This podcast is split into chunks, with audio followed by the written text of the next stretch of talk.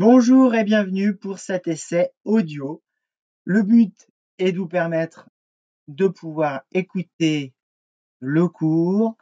Nous avons euh, vu le veau, le bœuf. Aujourd'hui, je vous propose les ovins. Les ovins, c'est la famille des agneaux, moutons.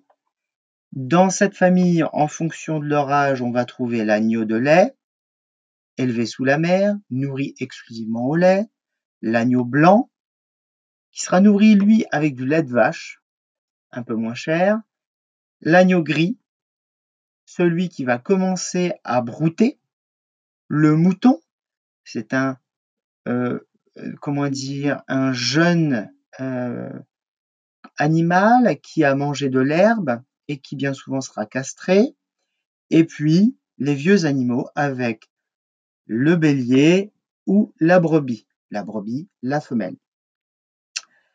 Comme pour les autres euh, pièces de viande, on a vu qu'il y avait différentes catégories, première, deuxième, troisième. Pour la première catégorie, on retrouvera euh, toutes les parties du dos, ainsi que la cuisse arrière, les cuisses arrière qu'on nommera gigot sur un agneau. Et pour les parties de troisième catégorie, où la cuisson sera plus longue, on aura la poitrine et le collier.